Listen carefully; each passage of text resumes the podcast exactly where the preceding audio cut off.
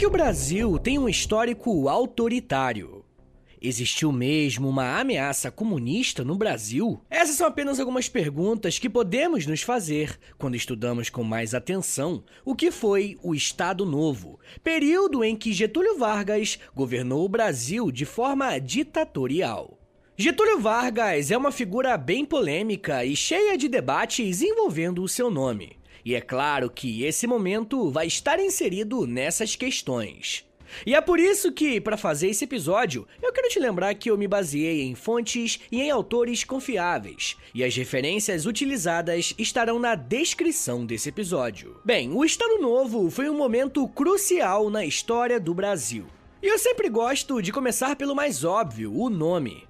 Essa nomenclatura é muito interessante, porque foram os próprios integrantes do governo que o nomearam novo. E essa escolha não foi apenas para demonstrar algo novo. O nome tinha inspiração clara em Portugal. Os nossos colonizadores, nesse período, estavam vivendo um governo que chamava Estado Novo, ou como também ficou conhecido, o salazarismo. A referência é o chefe de Estado português, Antônio de Oliveira Salazar, que ocupou a presidência de forma autoritária de 1933 até 1974. Bom, podemos dizer que a escolha do nome Estado Novo deixava claro as intenções do governo. Mas vamos lá, o que que foi o Estado Novo no Brasil? Rapaziada, para começar, talvez seja legal uma breve definição dada pela historiadora Maria Helena Capelato. Para ela, abre aspas, o Estado Novo se constituiu em decorrência de uma política de massas, que se foi definindo no Brasil a partir da Revolução de 1930, com a ascensão de Getúlio Vargas ao poder. Fecha aspas. Pois é, para tratar de Estado Novo, é impossível escapar de falar sobre Getúlio Vargas. Mas aqui nesse episódio, nós vamos fazer só uma breve introdução, porque já tem um episódio sobre ele aqui no feed, mas é um episódio muito antigo, acho que foi o sexto do podcast. Ouve lá, mas lembre-se que é um episódio bem antigo, tá? O podcast ainda estava nascendo nessa época, beleza? mas enfim, gente, a história de Vargas começa a ganhar outros caminhos em 1930, quando ele dá um golpe golpe de Estado e assume a cadeira da presidência do Brasil. Alguns chamam esse golpe de Revolução de 1930. Começava uma nova república no Brasil, colocando fim ao poder das oligarquias que formavam a chamada República do Café com Leite, ou República Oligárquica. Bem, Vargas e o seu partido Aliança Liberal perderam as eleições e elas foram fraudadas de ambos os lados, tá? Eles perderam para Júlio Prestes, candidato do então presidente Washington Luiz. Aceitar o resultado das urnas não é bem uma virtude dos políticos brasileiros, e a Aliança Liberal começou a planejar um golpe de Estado. Getúlio Vargas, como líder do movimento, ficou incumbido de liderar o novo governo que se pretendia provisório. Assim como os militares vão dizer em 64 e vão ficar 21 anos no poder.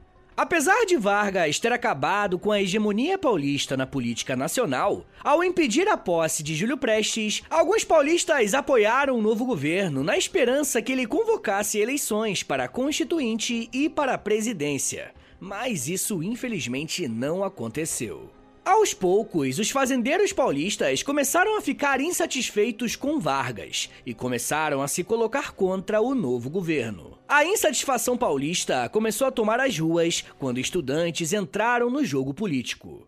No dia 23 de maio de 1932, um ato político a favor de novas eleições foi duramente reprimido pela polícia varguista. Quatro homens morreram nesse conflito, com os sobrenomes de Martins, Miragaia, Drauzio e Camargo. Era o grupo que mais tarde vai ser lembrado como MMDC, a inicial de cada sobrenome dos jovens mortos no conflito. A repressão causou uma indignação na sociedade paulista, e os jovens mortos, o MMDC, se tornaram um símbolo da luta paulista contra o governo de Vargas. E apenas como uma nota de curiosidade, há um logradouro com o nome de Vargas em praticamente todos os cantos do país, menos em São Paulo.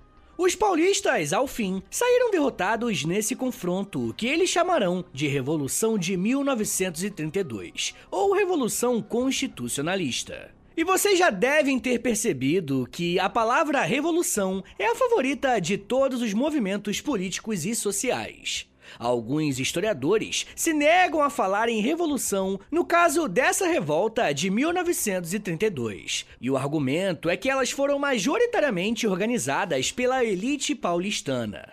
Mas o fato é que essa revolta serviu para formar a identidade paulistana. Pelas ruas de São Paulo, é difícil acreditar, por exemplo, que os paulistas perderam o conflito devido à enorme quantidade de lugares de memória construídos pela cidade que enaltecem essa luta paulista. O maior símbolo, sem dúvida, é o Parque do Ibirapuera, onde se encontra o obelisco que também é um mausoléu com os corpos dos jovens MMDC. E para chegar ao parque, é necessário pegar a avenida mais famosa da cidade, a Avenida 23 de Maio, que é exatamente a data do confronto com as tropas de Getúlio. A derrota de São Paulo se tornou uma vitória. Ainda mais que em 1934, Vargas se viu forçado a convocar uma Assembleia Constituinte, porque começava a discussão sobre uma nova Constituição no Brasil. Os paulistas então disseram que tinham perdido a batalha, mas ganhado a guerra. Mas alguns intelectuais sobre o tema defendem que o Vargas iria convocar a Assembleia Constituinte com a pressão paulista ou não. Mas o que reforçou o discurso que a pressão paulista fez com que o Vargas convocasse a Constituição foi o fato da nova Constituição ser bastante progressista para a época. Ela previa uma república federativa como forma de governo. Determinava que o sufrágio, ou seja, o direito ao voto, fosse universal, secreto, direto e por maioria de votos. Incluía o voto feminino e estabelecia que o poder executivo seria exercido pelo presidente da República em um mandato único de quatro anos, sem direito à reeleição. Mas essa foi uma constituição, entre as várias que o Brasil publicou, que menos durou. Ela foi rasgada pelo próprio Getúlio três anos depois, em 1937, quando ele mesmo deu um golpe de Estado e deu início ao Estado Novo. O alto golpe de Vargas aconteceu em um momento bem conturbado da política nacional e internacional. Conforme aponta a historiadora Maria Helena Capelato, o tipo de governo que vai se seguir no Estado Novo tinha íntima relação com os governos autoritários que surgiram na Europa no mesmo período o salazarismo em Portugal, o fascismo na Itália, o franquismo na Espanha e o nazismo na Alemanha. Inclusive, existem várias relações do governo de Vargas com o nazismo, e eu falei um pouco sobre isso nos episódios exclusivos para os apoiadores do podcast, tá bom? Se você quiser ouvir esse episódio e os outros quase 100 que já tem por lá, é só assinar apoia.se barra História Meia Hora, que além de receber um monte de conteúdo exclusivo, você também ajuda o meu trabalho a continuar de pé. Mas enfim, de acordo com a professora, esses governos surgiram como resposta a uma crise do liberalismo,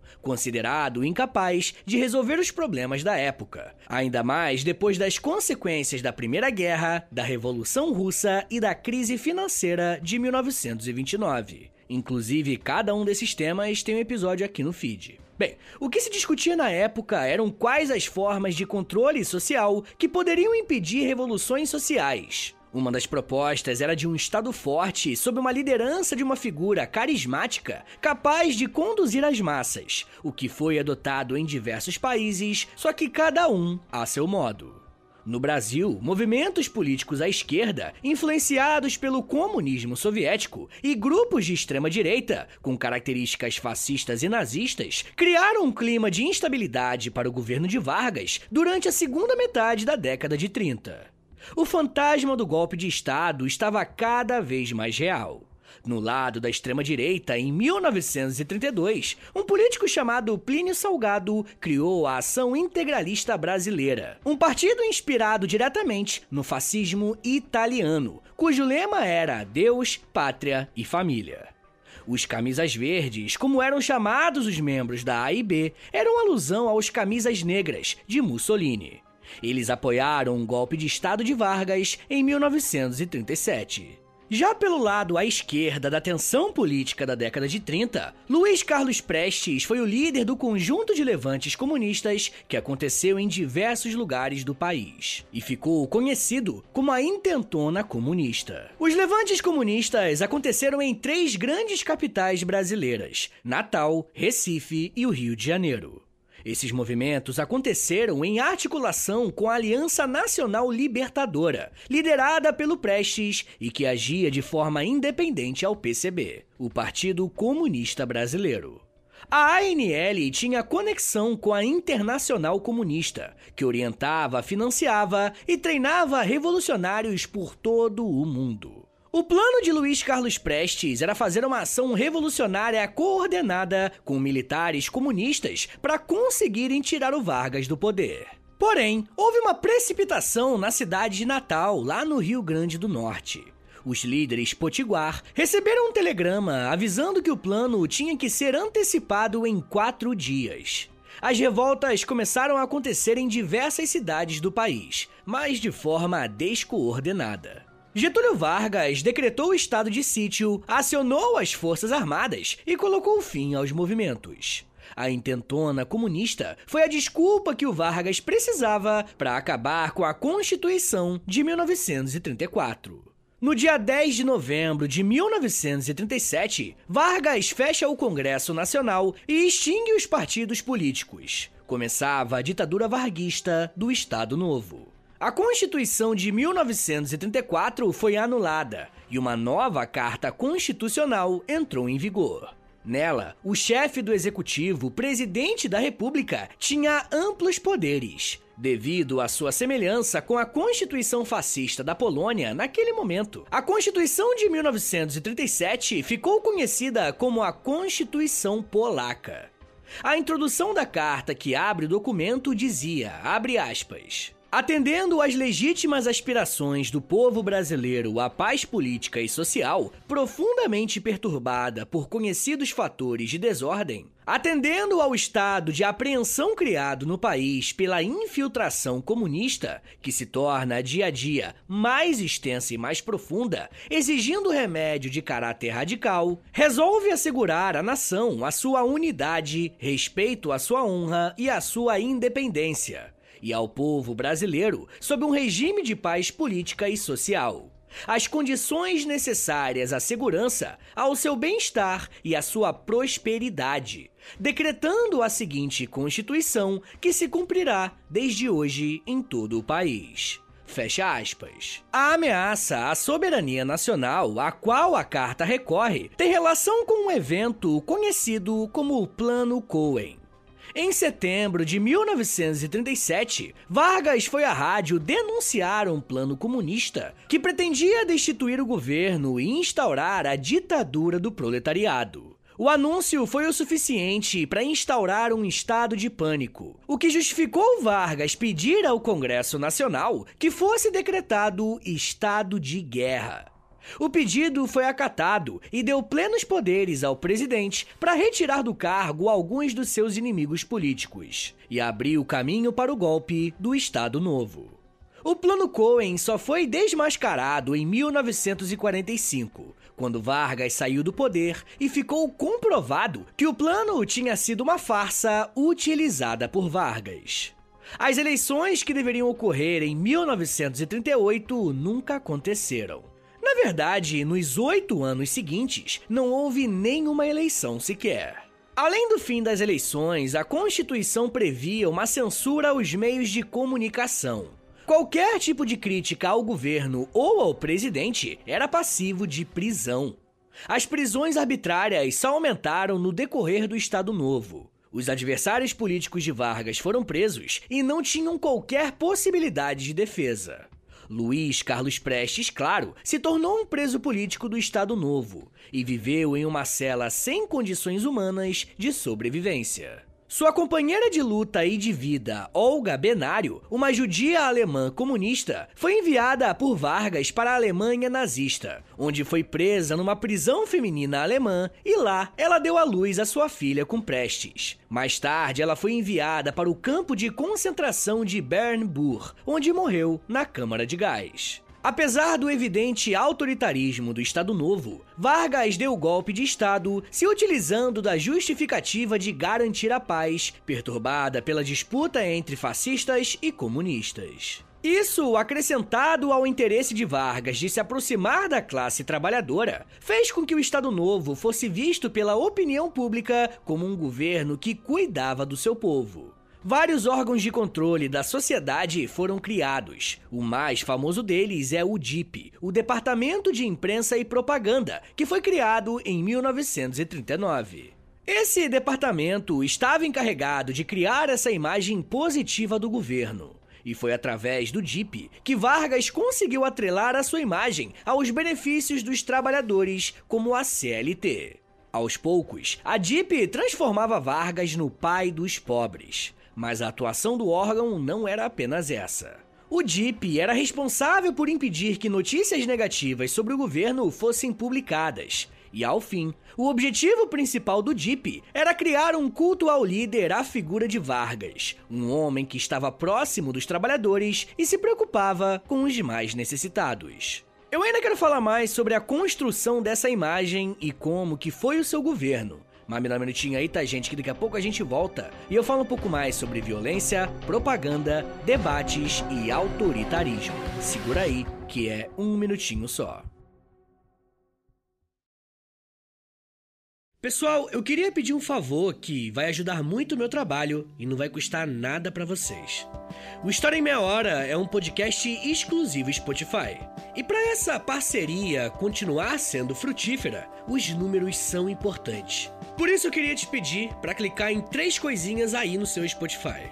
Primeiro, nas estrelinhas. Dá cinco estrelinhas aí pra gente na avaliação, por favor, porque a avaliação é o que mais ajuda o podcast a chegar em outras pessoas.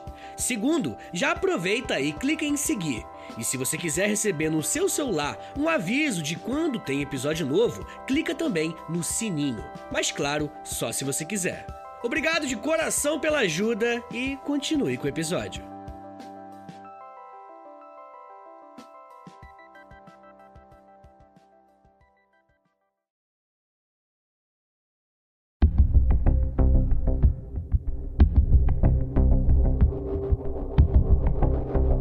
Abre aspas. O governo, o Estado Novo, procurou ampliar a base de apoio através da propaganda política, arma muito importante num regime que se voltava para as massas. É preciso lembrar que o regime nazista transformou-a num dos pilares do poder.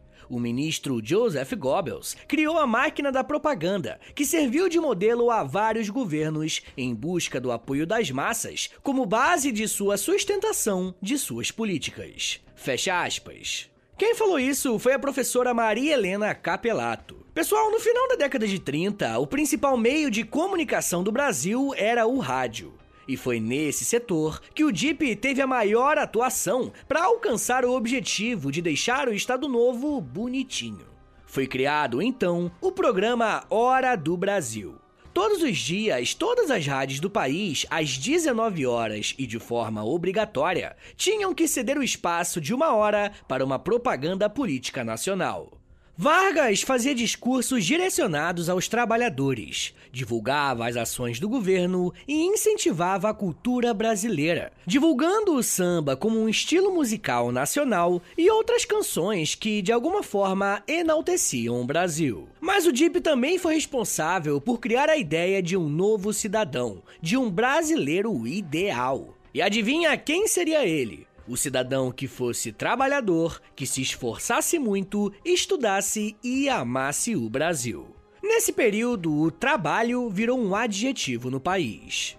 Mas não foi apenas de propaganda que viveu o Estado Novo, não. Um outro órgão muitíssimo importante do governo foi o DOPS, a Delegacia de Ordem Política e Social. A função do DOPS era investigar qualquer tipo de subversão, então, quem fosse membro ou supostamente membro de um grupo de oposição ao governo poderia ser investigado pelo DOPS. Vários intelectuais da época foram investigados, fichados e até presos pelo DOPS por serem considerados subversivos. E pessoal, não era necessário ser um membro ativo do Partido Comunista não, tá? Bastava ser suspeito de uma opinião contrária para estar em maus lençóis.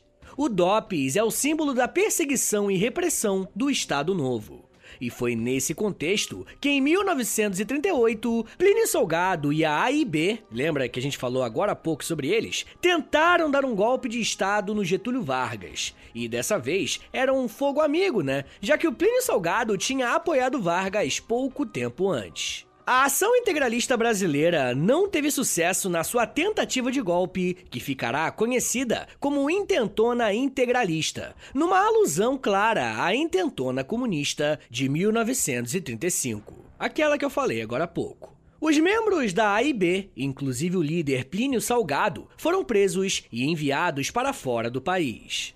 Na área da economia e como característica do nacionalismo varguista, houve uma forte intervenção do Estado na economia, na tentativa de construir uma indústria de base nacional e fortalecer o capital nacional.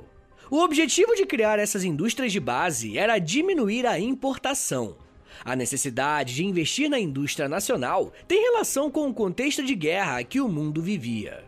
A Segunda Guerra Mundial exigia um grande esforço de guerra dos países envolvidos no conflito, uma vez que eles diminuíram seu processo industrial, que por consequência gerou uma queda na importação, e isso afetou outros países, entre eles o Brasil. O Estado Novo criou então a Companhia Siderúrgica de Volta Redonda em 1941 Criou também a Companhia do Vale do Rio Doce em 1942 e a Companhia Siderúrgica Nacional em 1943.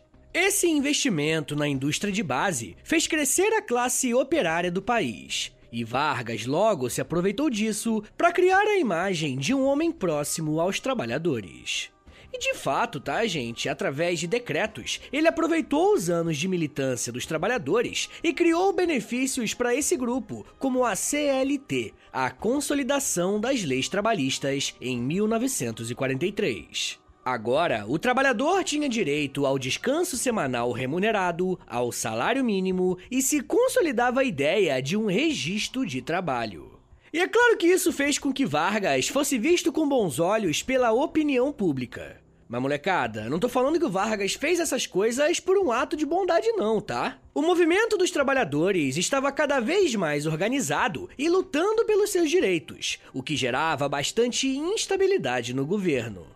A criação da CLT foi uma forma que Vargas encontrou de apaziguar os ânimos e desmantelar os movimentos. Mas a economia de um país depende e se articula com a política externa. E como a gente já viu, a criação da indústria de base no Brasil se deu na década de 40, durante a Segunda Guerra Mundial. Até Hitler invadir a Polônia em 1939, ele conseguiu conquistar muitos inimigos, mas também muitos simpatizantes. E um deles foi Getúlio Vargas. Mas o Vargas foi bem cauteloso na sua política externa. Ele conseguiu se manter neutro no início da guerra porque ele sabia que tinha muita coisa em jogo o Brasil dava seus primeiros passos na industrialização e dependia da política externa para conseguir financiamentos. Oswaldo Aranha, ministro das Relações Exteriores do Brasil, apoiou os aliados no conflito, né, a Inglaterra, a França e os Estados Unidos. Mas o Vargas manteve a neutralidade. Um outro ponto muito importante que impactou na decisão política do Estado Novo foi a política da boa vizinhança dos Estados Unidos. Essa política consistia numa abordagem diferente dos Estados Unidos com seus vizinhos americanos. O objetivo era mudar a imagem dos Estados Unidos de um país intervencionista, o que de fato era, e criar uma política de diplomacia e aproximação cultural. Enfim, tornar-se um bom vizinho. Aproveitando a crise que a Europa vivia depois da Primeira Guerra Mundial e também se aproveitando da eminência de uma nova guerra, os Estados Unidos se colocaram como um país garantidor de manufaturas necessárias que a Europa não conseguiria mais fornecer. O então presidente dos Estados Unidos, Franklin Delano Roosevelt, adotou essa política e mirou em alguns países estratégicos. Cuba, Venezuela, México, Argentina e o Brasil. Dessa forma, apesar da simpatia varguista com as políticas fascistas e nazistas, não seria muito inteligente se declarar oposição aos Estados Unidos. Vargas conseguiu se equilibrar na neutralidade o máximo possível. Ao mesmo tempo que ele enviava Olga Benário de volta à Alemanha, numa clara demonstração de apreço ao governo nazista, ele negociava e facilitava a entrada de produtos norte-americanos no país, em troca de financiamento para a criação das indústrias de base. Esse foi um período de invasão cultural estadunidense no Brasil. O país foi visitado por nomes como Orson Welles e Walt Disney. E foi nessa época que a Disney lançou seu personagem brasileiro, o Zé Carioca, um papagaio malandro do Rio de Janeiro que recebia a visita do Pato Donald e o levava para conhecer o país. Como contrapartida, artistas brasileiros também fizeram sucesso nos Estados Unidos, como Heitor Villa-Lobos e Carmen Miranda. No caso da segunda, uma caricatura do brasileiro adaptada para os gostos estadunidenses. Uma mulher branca com frutas na cabeça, dançando uma música que parecia meio que um samba embranquecido. A política da boa vizinhança durou até o fim da Segunda Guerra, quando os vizinhos latinos deixaram de ser uma preocupação para os Estados Unidos. Mas o ímpeto imperialista do tio Sam voltaria a olhar para a América Latina após a Revolução Cubana de 1959. Só que o Vargas não conseguiu manter a sua neutralidade política por muito tempo. Em 1942, o cenário mudou completamente. Nesse ano, submarinos alemães e italianos iniciaram uma sequência de ataques a embarcações brasileiras no Oceano Atlântico. Ao mesmo tempo, a região também era de interesse dos Estados Unidos, uma vez que o Vargas tinha cedido a construção de uma base naval americana em Natal. E em troca, ele pediu financiamento para a construção da CSN, a Companhia Siderúrgica Nacional. Essa base naval foi batizada de Trampolim da Vitória e ficava na região de Parnamirim, no Rio Grande do Norte. Ela foi fundamental para o desembarque das tropas anglo-americanas no norte da África na Operação Tocha, em 1942. E se você quiser saber mais sobre essa operação, tem um episódio aqui no feed do História Meia Hora com o título de África na Segunda Guerra. E eu falo dessa operação e de muitas outras também. Depois você ouve lá. Mas o fato foi que os submarinos do eixo conseguiram afundar mais de 36 navios brasileiros, calculando mais de 1.600 naufrágios e que levou à morte de mais de mil pessoas. Isso fez com que a população brasileira tomasse as ruas do país em protesto, pedindo para que o Vargas saísse da neutralidade e declarasse guerra ao eixo, o que de fato aconteceu em agosto de 1942. A partir de então, o Brasil estava cortando as relações com a Alemanha, Itália e o Japão. E vale lembrar que esses três países tiveram forte protagonismo no período de imigração no Brasil, formando as maiores comunidades de imigrantes no país. Só que o Brasil, ele não apenas declarou apoio aos aliados, como todos os países do conflito fizeram. O Brasil, de fato, foi para a guerra. Em agosto de 1943, um ano após declarar guerra ao eixo, o Brasil criou a Força Expedicionária Brasileira, a FEB, um agrupamento de militares do exército brasileiro que foi enviado à Europa para lutar no fronte italiano contra a ocupação nazista. E uma anedota em tom de deboche corria o Brasil nesse período. Dizia-se que o Brasil só entraria na guerra quando a cobra fumasse. E quando a FEB partiu para a Europa, o símbolo da tropa, adivinha, foi uma cobra fumando. a principal batalha dos pracinhas, como eles ficaram conhecidos, né, foi a Batalha de Monte Castelo, quando as tropas brasileiras tiveram um papel fundamental na derrota do eixo na Itália. Inclusive, eu tô lançando esse episódio aqui, né, de Estado Novo, para falar justamente da FEB. Porque acabou de sair uma camisa nova, uma estampa nova, aliás, porque tem camisa, tem moletom, tem regata também, lá na loja, rapaziada. Entra na loja.com.br, digita História em Meia Hora na busca, que você vai entrar na nossa lojinha e lá na loja tem essa estampa nova, que é uma imagem de um soldado da FEB, é baseado numa foto muito famosa, dando um sorriso pra câmera e colocando munição num canhão e na munição tá escrito a cobra está fumando. tem uma cobra fumando, tem o Monte Castelo no fundo, que também é baseado numa foto que os pracinhas tiraram do Monte Castelo, enfim, tá bem legal essa estampa. Entra na loja.com.br, digita História Meia Hora, que você vai ver a nossa lojinha lá, tá bom? Mas enfim, gente, na volta da tropa brasileira, os soldados foram recebidos aqui como heróis. O problema viria a seguir. Havia uma clara contradição na política brasileira. Como que o Brasil poderia lutar contra a tirania e autoritarismo dos regimes fascistas e nazistas, mas em sua própria casa ter um governo autoritário? Aos poucos, o Estado Novo começava a entrar em crise. O desmantelamento do autoritarismo na Europa e as notícias aterrorizantes das ações nazistas, como os campos de concentração, fizeram o Brasil clamar por uma nova forma de governo. Os grandes líderes que governavam com mão de ferro começavam a ser mal vistos. Carlos Lacerda, jornalista do jornal Correio da Manhã e um dos maiores inimigos de Vargas, publicou uma entrevista com o ex-ministro José Américo, na qual ele fazia duras críticas ao Estado Novo. E só o fato dessa entrevista ter sido publicada mostrava que a censura do Estado Novo começava a fraquejar.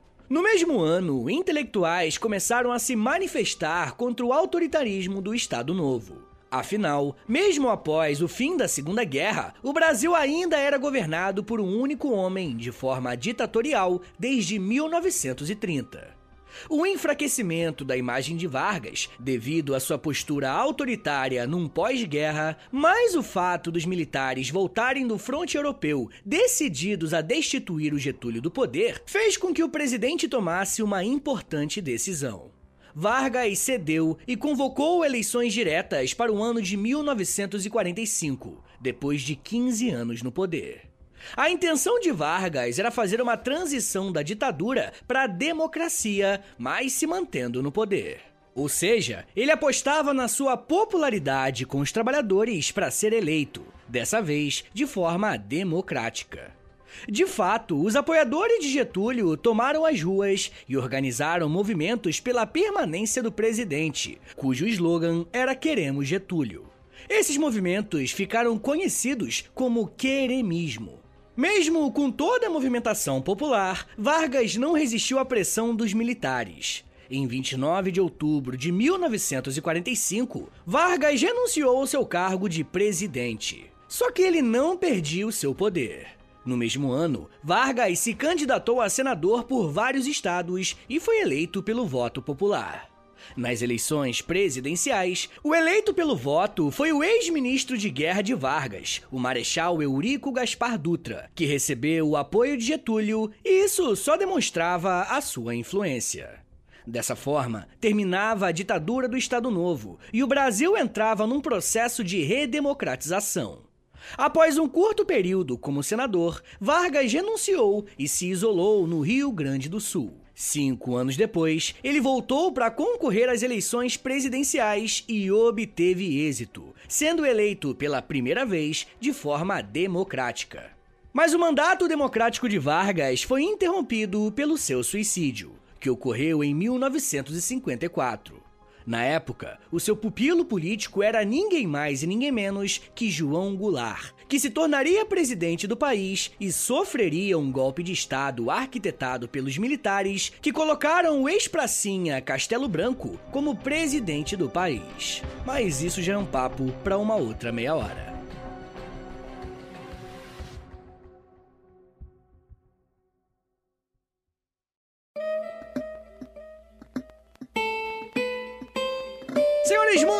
Obrigado por ter vindo até aqui. Meu nome é Vitor Soares, eu sou professor de História e você acabou de ouvir o História em Meia Hora. Eu gosto bastante de falar de história do Brasil, mas como vocês sabem, né, eu já avisei isso para vocês outras vezes, quando eu falo de história do Brasil, os números caem muito. Eu não sei porquê, mas as pessoas não têm tanto interesse assim em história do Brasil. Então, se você quiser mais episódios sobre história do Brasil, né, episódios desse tipo, aqui no podcast, dá uma moralzinha, compartilha esse episódio, posta lá nos stories do Instagram, e aí você me marca no arroba História Meia Hora, ou você também pode postar no Twitter, e aí você me marca no arroba H30podcast. Rapaziada, se você gosta do História Meia Hora, se você quer ver esse podcast continuar de pé por muito tempo ainda, dá uma passada lá no Apoia-se, beleza? Não se esquece, é apoia.se barra História Meia Hora, que lá tem conteúdo exclusivo, episódios exclusivos para apoiadores, tem clube do livro, tem conteúdo diário no Instagram, depende, né, do nível que você assinar o Apoia-se, enfim. Mas só fica o convite se você quiser e puder me ajudar, tá bom? Rapaziada, lembrando vocês que o História Meia Hora tem uma lojinha lá na loja, tá bom? L-O-L-J-A, loja. Entra no site deles, loja.com.br, digita História Meia Hora na busca, que você vai ser transportado para nossa lojinha. E como eu falei, né, tem uma estampa nova lá com a temática da FEB, dos brasileiros lá na Segunda Guerra Mundial. Tá muito maneiro e além de você ficar bonitão, bonitona, usando umas roupas históricas bem legais, e é tudo original, hein? Só tem no História Meia Hora. É, você também ajuda o nosso trabalho. Uma ótima forma de ajudar o trabalho e ainda conseguir ficar bonitão é comprando um produto nosso na loja.com.br. Rapaziada, uma outra coisa que eu vou pedir, e isso aqui não custa nada, é um total de zero reais. Você vai gastar um minutinho da tua vida no máximo. é clicando aí no perfil do História Meia Hora no Spotify, clicando em cinco estrelinhas na avaliação, depois clicando em seguir e por último clicando no sininho, que aí o sininho vai avisar para você, vai enviar uma notificação no seu celular quando tem episódio novo do História Meia Hora, tá bom? E lembrando vocês que eu tenho outro podcast de história, é o História pros Brother. Ele é de história, como o nome já fala, mas é de humor também, tá? Então vai preparado para algo de humor. Porque a gente não leva muita coisa a sério lá não, tá? Eu faço com o Alexandre Níquel e todas as quartas-feiras tem episódio novo do História pros Brother aqui no Spotify. Então é isso, gente. Me siga nas redes sociais. É arroba no Twitter, no Instagram e no TikTok. Tô sempre fazendo videozinho educativo lá no TikTok, tá bom? É isso, gente. Muito obrigado. Um beijo. Até semana que vem. E valeu!